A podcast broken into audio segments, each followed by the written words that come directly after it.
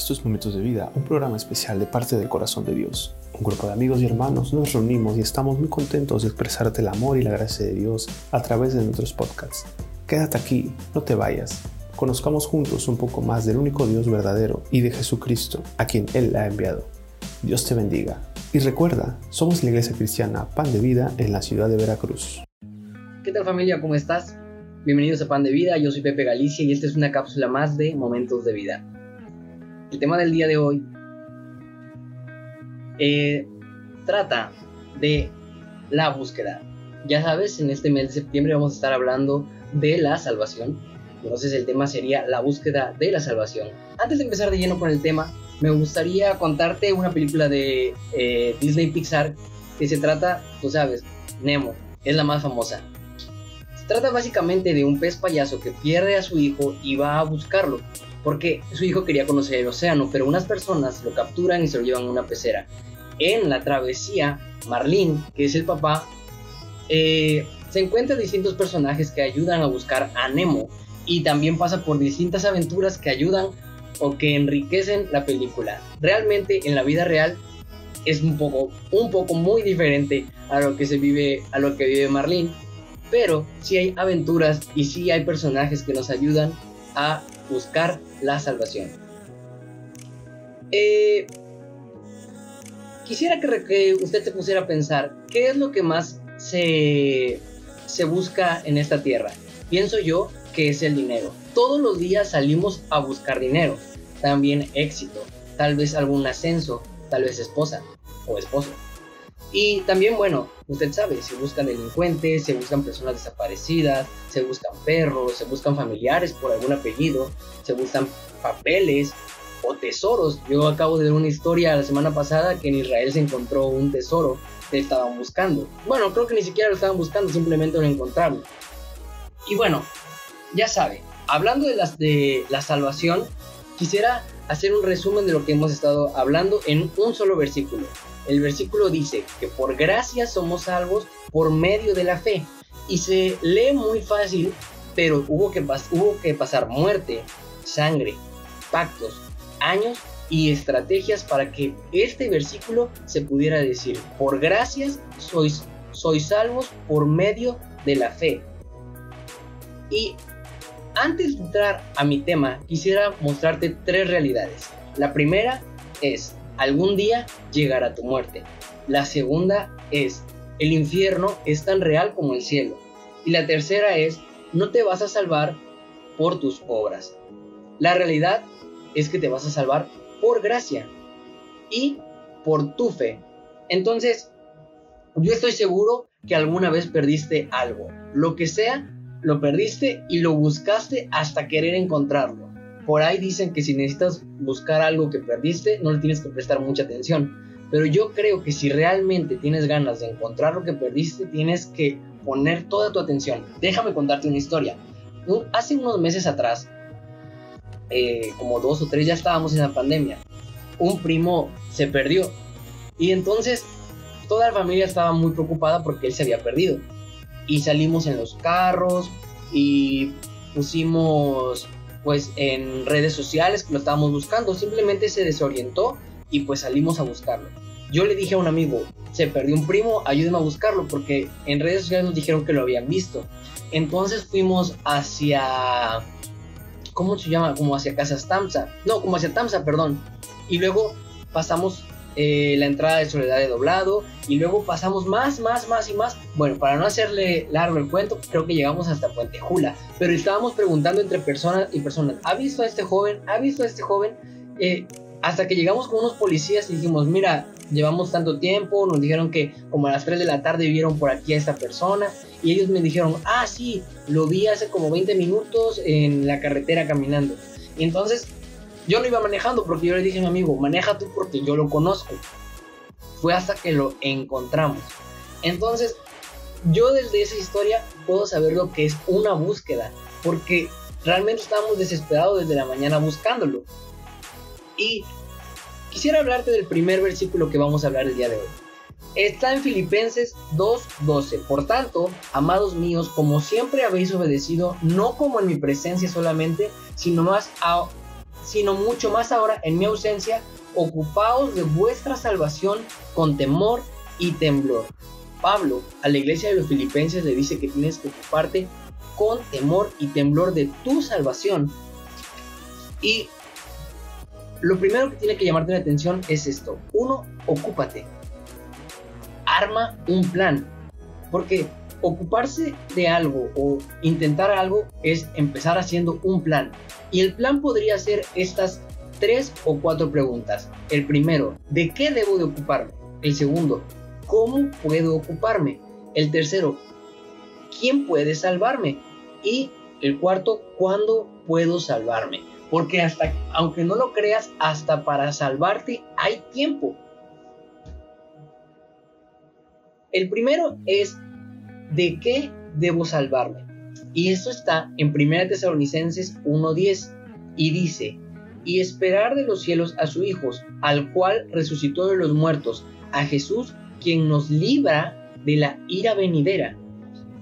Según Tesalonicenses, o sea, Pablo, dice que vendrá a la tierra una ira de Dios venidera y el Hijo de Dios, Jesús, puede salvarte. Pero también lo dice en Lucas 12:5, pero os enseñaré a quién debéis de temer. Teme a aquel que después de haber quitado la vida, tiene poder de echar en el infierno. Si te digo a este temer. Y tú dirás, ¿a quién? Obviamente a Dios. A Dios hay que temerlo. Hay que temerle. No hay que tenerle miedo, hay que tenerle temor, un respeto. Jesús en la Biblia dice que él tuvo un temor reverente de su Padre, aunque nunca pecó. Y dice, eh, ¿de qué debo salvarme? Dice, el que crea y sea bautizado será salvo, pero el que no crea será condenado. Según estos tres versículos, puedes eh, salvarte de ser condenado, de ir al infierno y de la ira venidera. Ahora, esa es la primera pregunta. ¿Cómo, de qué debo salvarme? La segunda sería, ¿cómo puedo salvarme? Imagínate que tú y yo somos un investigador privado supongamos Sherlock Holmes. Y como se llama mi tema, la búsqueda. Un investigador lo primero que hace es preguntar. En la historia que yo te contaba, yo puse en redes sociales lo de mi primo. Yo pregunté a personas según cómo era mi primo. Yo le preguntaba eh, en las tiendas porque yo sé que mi, primo fumaba, fuma y no tenía dinero. Entonces le dije, seguro pidió un cigarro en alguna tienda. Entonces en cada tienda yo dije, vino una persona y pidió un cigarro fiado hasta que vi en una tienda y me dijeron, sí, sí vino, era así y así y así. Estuvo como a las 4 o 5 de la tarde y yo me, me daba una idea. Entonces, en esta tu búsqueda de la salvación, tienes que preguntarte, ¿de qué debo salvarme? Que lo acabamos de contestar, ¿cómo puedo salvarme? ¿Quién puede salvarme? ¿Y cuándo puedo salvarme? La segunda pregunta que vamos a contestar es, ¿cómo puedo salvarme? Y vamos a leer Hechos 13:31. Dice, ellos dijeron, cree en el Señor Jesucristo y serás salvo tú y tu casa.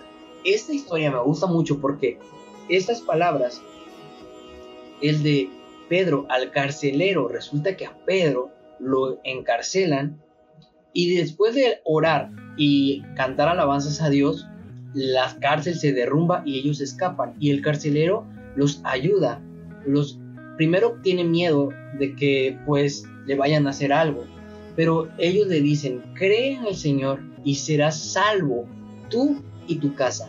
Entonces la primera cosa que tienes que hacer es creer en el Señor para que seas salvo tú y tu casa.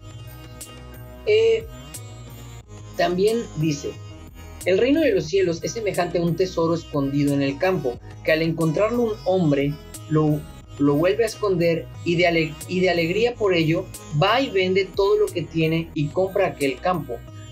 Aquí dice que el reino de Dios, el cual te puede salvar, es semejante a un tesoro. Por eso se llama la búsqueda. Y aquí dice que esta persona encontró ese tesoro, pero estaba dentro de un campo. Y para poder él adquirir ese tesoro y ese campo, vendió todo lo que tenía. Entonces, una de las cosas que son fundamentales en tu búsqueda por salvación, obviamente no es vender todo lo que tienes, para nada, sino esto habla de dejar las cosas que te quitan espacio a ti, sino y que des todo tu corazón todo tu entendimiento, todas tus fuerzas a la búsqueda de este tesoro, de este reino, de tu salvación. También dice en Romanos 10:10, el que crea y sea bautizado, este será salvo. Entonces ya vemos eh, tres cosas. La primera es creer en Jesucristo. La segunda es dejar las cosas que te quitan tiempo, que te quitan espacio y que te quitan de tu corazón al Señor Jesús. Y la tercera es ser bautizado. Si usted no ha sido bautizado por alguna desidia o por ideas, yo le recomiendo que se acerque a su pastor, se acerque a una persona, se acerque a una iglesia y pida ser bautizado. Porque, como vemos en Romanos, es un requisito pero el que no crea será condenado, porque con el corazón se cree para justicia y con la boca se confiesa para salvación. Otro requisito, confesar con tu boca. Generalmente, cuando vamos en la calle predicando, decimos, ¿crees en el Señor? Sí. ¿Quieres hacer una oración? Y decimos, confiesa con tu boca que Jesús es el Señor, que es Dios que vino a la tierra, murió en la cruz, pero resucitó al tercer día.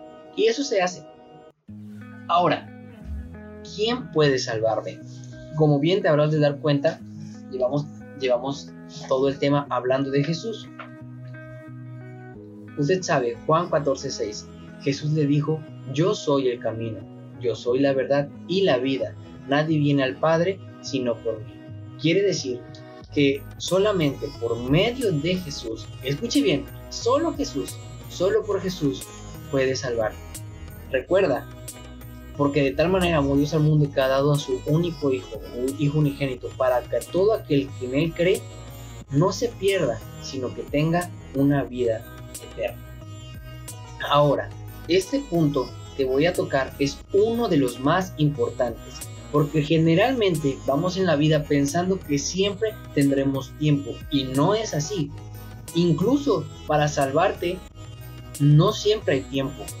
De hecho, la Biblia dice que habrá un tiempo en que no podrás salvarte. Quiero leerte eh, unos versículos, pero antes quiero contarte una historia, porque yo sé que te ha pasado. A ti te ha pasado en todas tus búsquedas que hay un tiempo. Yo me acuerdo cuando yo iba a la universidad, si necesitaba una firma de algún maestro, de algún tutor, de algún director, de algún de alguna oficina, había un momento especial. Y podía pasar hasta 4 o 5 horas esperando a una sola persona que llegaba 10 minutos solo para firmar. Me acuerdo que una vez pregunté a qué hora llegaba tal persona y me dijeron, viene aquí a las 2 de la tarde. Pues esperé como 3 horas, vieron las 2 y no llegó, porque se supone que era su entrada. Entonces dije, eh, no vino. dijeron, viene a las 6 de la tarde. Entonces me esperé hasta las 6 de la tarde y no había, estaba en junta, estaba en junta. Entonces esperé que terminara la junta hasta las 8 de la noche. Y fue hasta ese momento en que firmó unos papeles y ya pude irme con lo que yo deseaba. Bueno, en este momento la salvación es algo parecido. Para salvarte hay un tiempo. Dice mm, Salmo 105, 4 dice, perdón, Isaías 55, del 5 al 6, Buscad al Señor mientras puede ser hallado, llamadle en tanto en que está cerca. Abandone el impío su camino y el hombre inicuo de sus pensamientos, y vuélvase al Señor, que tendrá de él compasión, al Dios nuestro, que será amplio en perdonar. Aquí dice, mientras puede ser hallado. Y tú puedes decir, o sea, Pepe, hay un tiempo en que no voy a llegar a Dios. Y yo te voy a decir, pues eso dice Isaías. Dice que mientras puede ser hallado. Es más, dice, llámale mientras Él está cerca. Quiere decir que la salvación está cerca para ti, para, para mí, el día de hoy. Ahora, dice Salmo 105.4, buscad al Señor y su fortaleza, su fortaleza, busca su rostro continuamente unas partes importantes de la salvación y de la búsqueda es que se hace ahora. Dice que su rostro tiene que buscarse continuamente, pero también Isaías dice que abandonemos los caminos impíos, o dice el impío abandone sus caminos. Eso quiere decir, corrige tus errores desde el día de hoy.